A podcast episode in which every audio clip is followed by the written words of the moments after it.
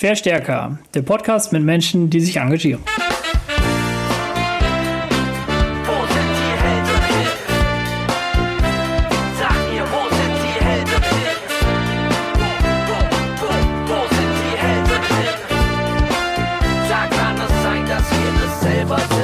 Unser heutiger Interviewgast Nina von Future München. Hallo. Und was Nina bei Future München macht und wer Future München so ist, wird sie euch gleich selber erzählen. Ich begrüße in der Runde äh, Paul vom Verstärker. Herzlich willkommen, Paul. Hallo, Servus. Und herzlich willkommen, Nina. Erste Frage: Warum engagierst du dich?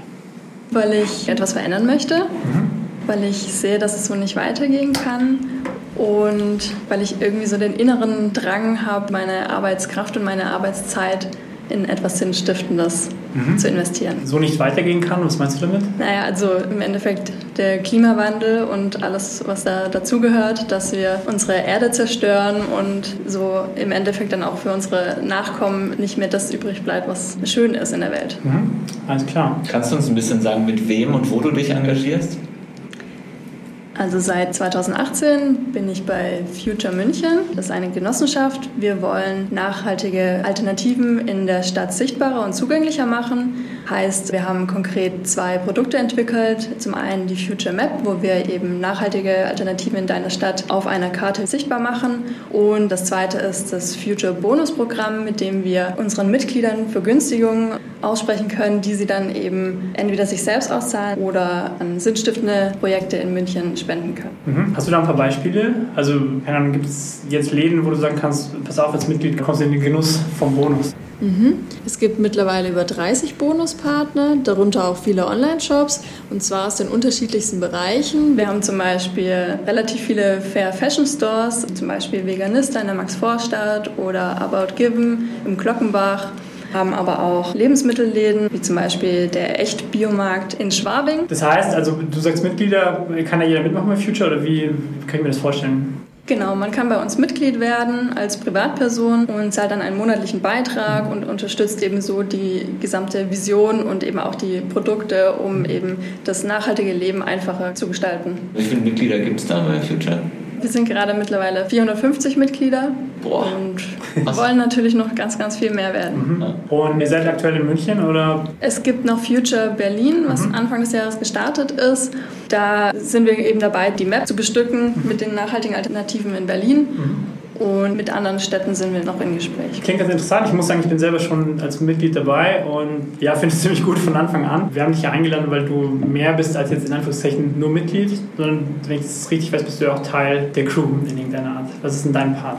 Ich habe angefangen mit der Community-Arbeit und seit Anfang des Jahres betreue ich die Social-Media-Kanäle. Wir sind nämlich auf Facebook und Instagram gestartet und im Prinzip mache ich da Content-Produktion und auch die Content-Verbreitung und habe am Anfang eben eine Social-Media-Strategie entwickelt, äh, Konzeption, Planung. Was macht ihr da so, Social Media?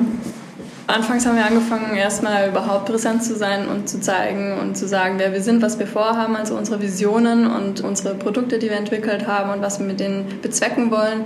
Dann haben wir eine Kampagne aufgesetzt zum Thema Hashtag das neue Normal und wollten einfach in dem Sinn dann noch mehr Drive reinbringen, um die Reichweite auszubauen und sind jetzt gestartet mit der Reihe Entdecke deine Viertel neu und gehen da von Viertel zu Viertel, um die nachhaltigen Alternativen in dem jeweiligen Viertel vorzustellen.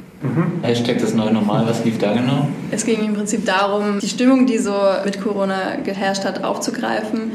Da dann doch viele in der Zeit die Zeit hatten, zu reflektieren, Dinge zu hinterfragen, ihr Konsum zu hinterfragen und vielleicht in Zukunft auch was besser zu machen. Und so diese Storyline haben wir damit aufgegriffen. Gibt es Feedback auf die Story von Menschen, die ihr erreicht?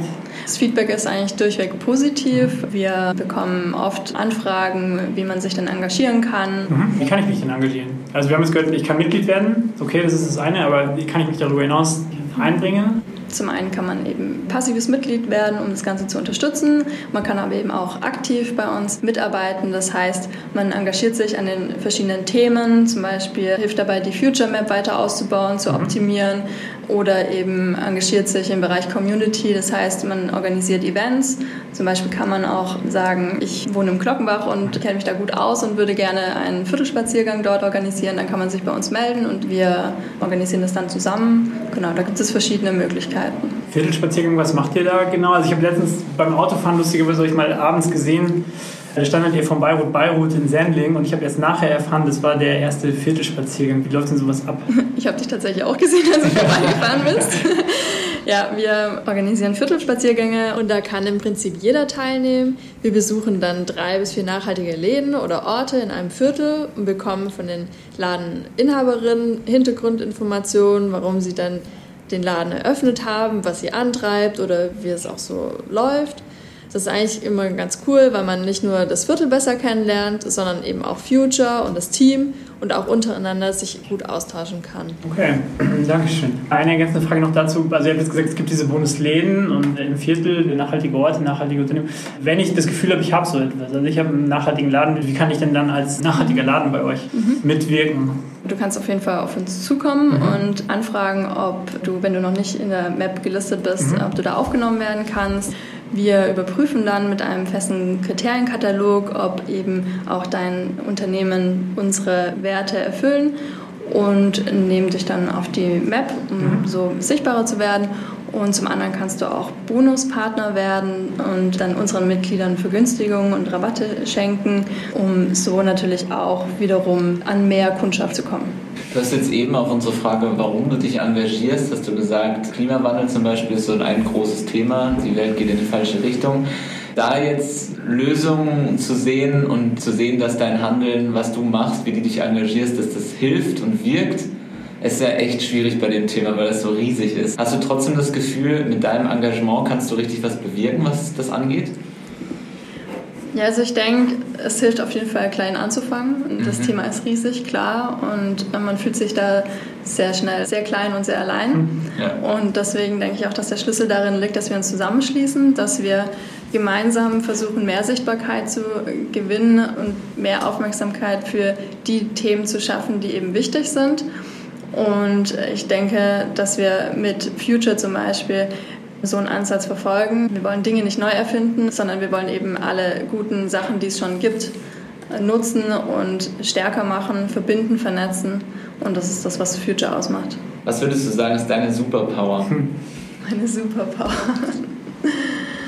Also ich bin eher so der konzeptionell strategische Mensch, der Dinge von verschiedenen Seiten aus betrachtet und kritisch hinterfragt denke, das ist wahrscheinlich meine Superpower. Okay. Hast du noch eine weitere?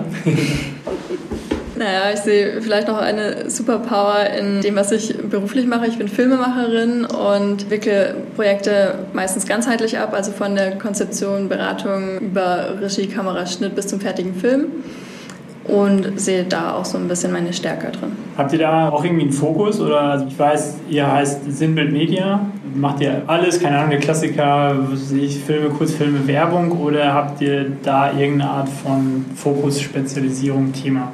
Mit Sinnbild Media produzieren wir nur ausschließlich Filme für nachhaltige Unternehmen, um Sinnstiftendes sichtbar zu machen. Das ist unsere Mission.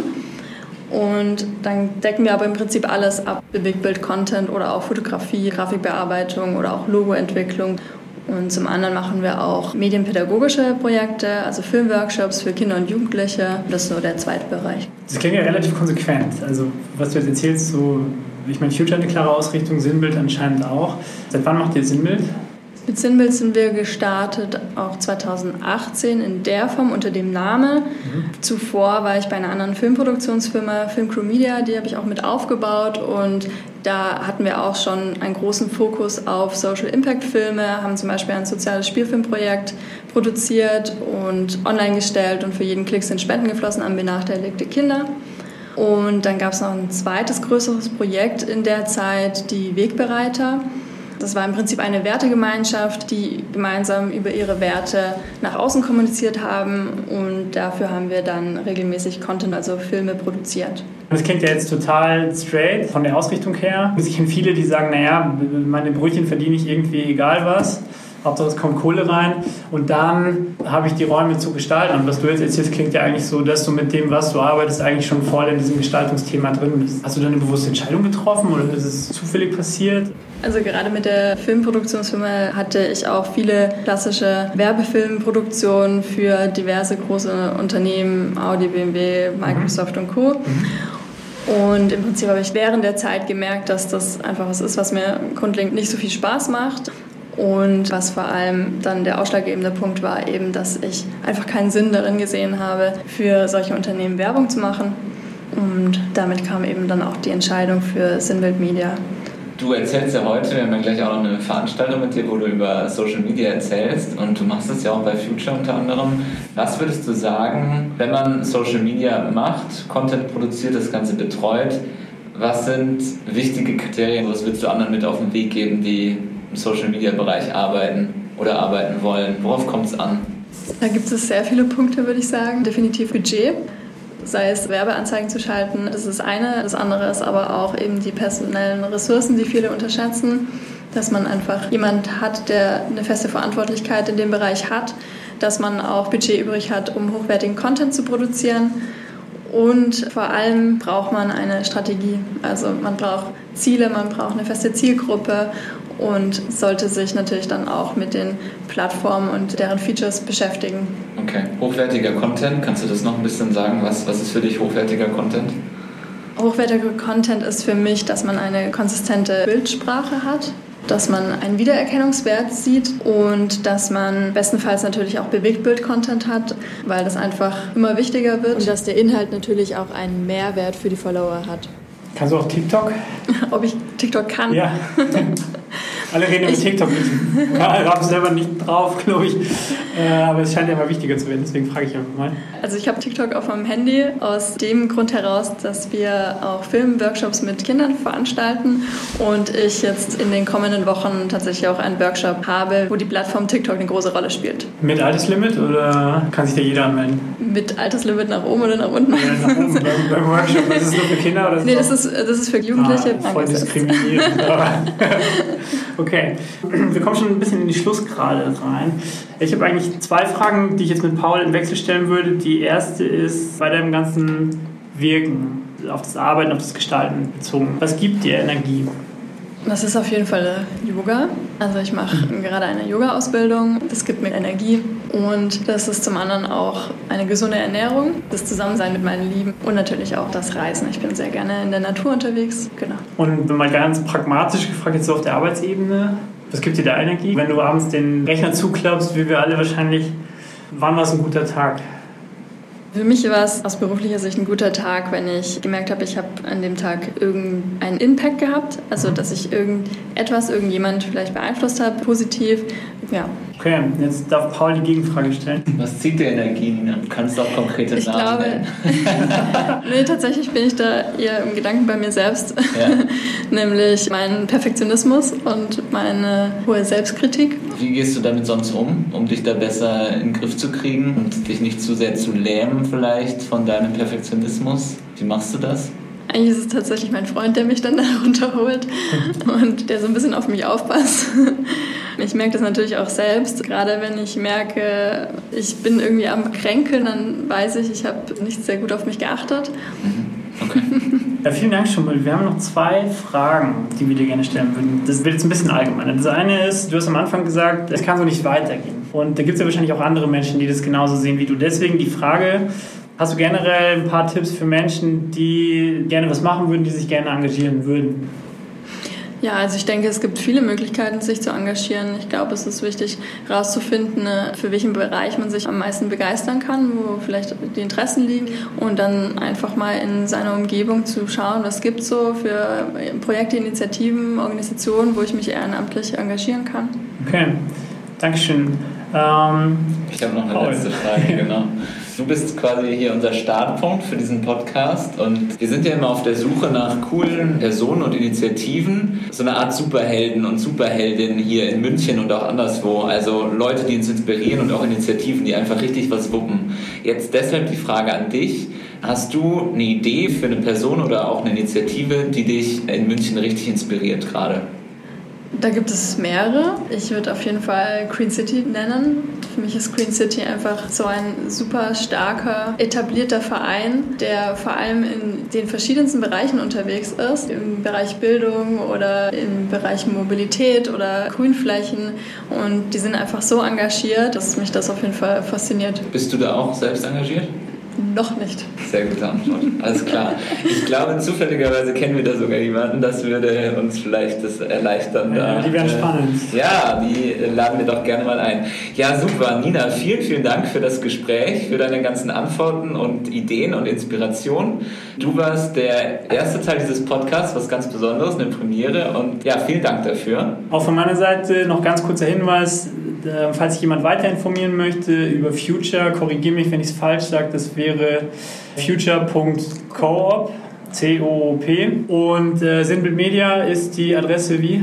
Sinnbild-media.de. Alles klar. Vielen Dank, dass wir dich als Premierengast gewinnen konnten. Danke euch. Und vielen Dank fürs Zuhören und bis bald.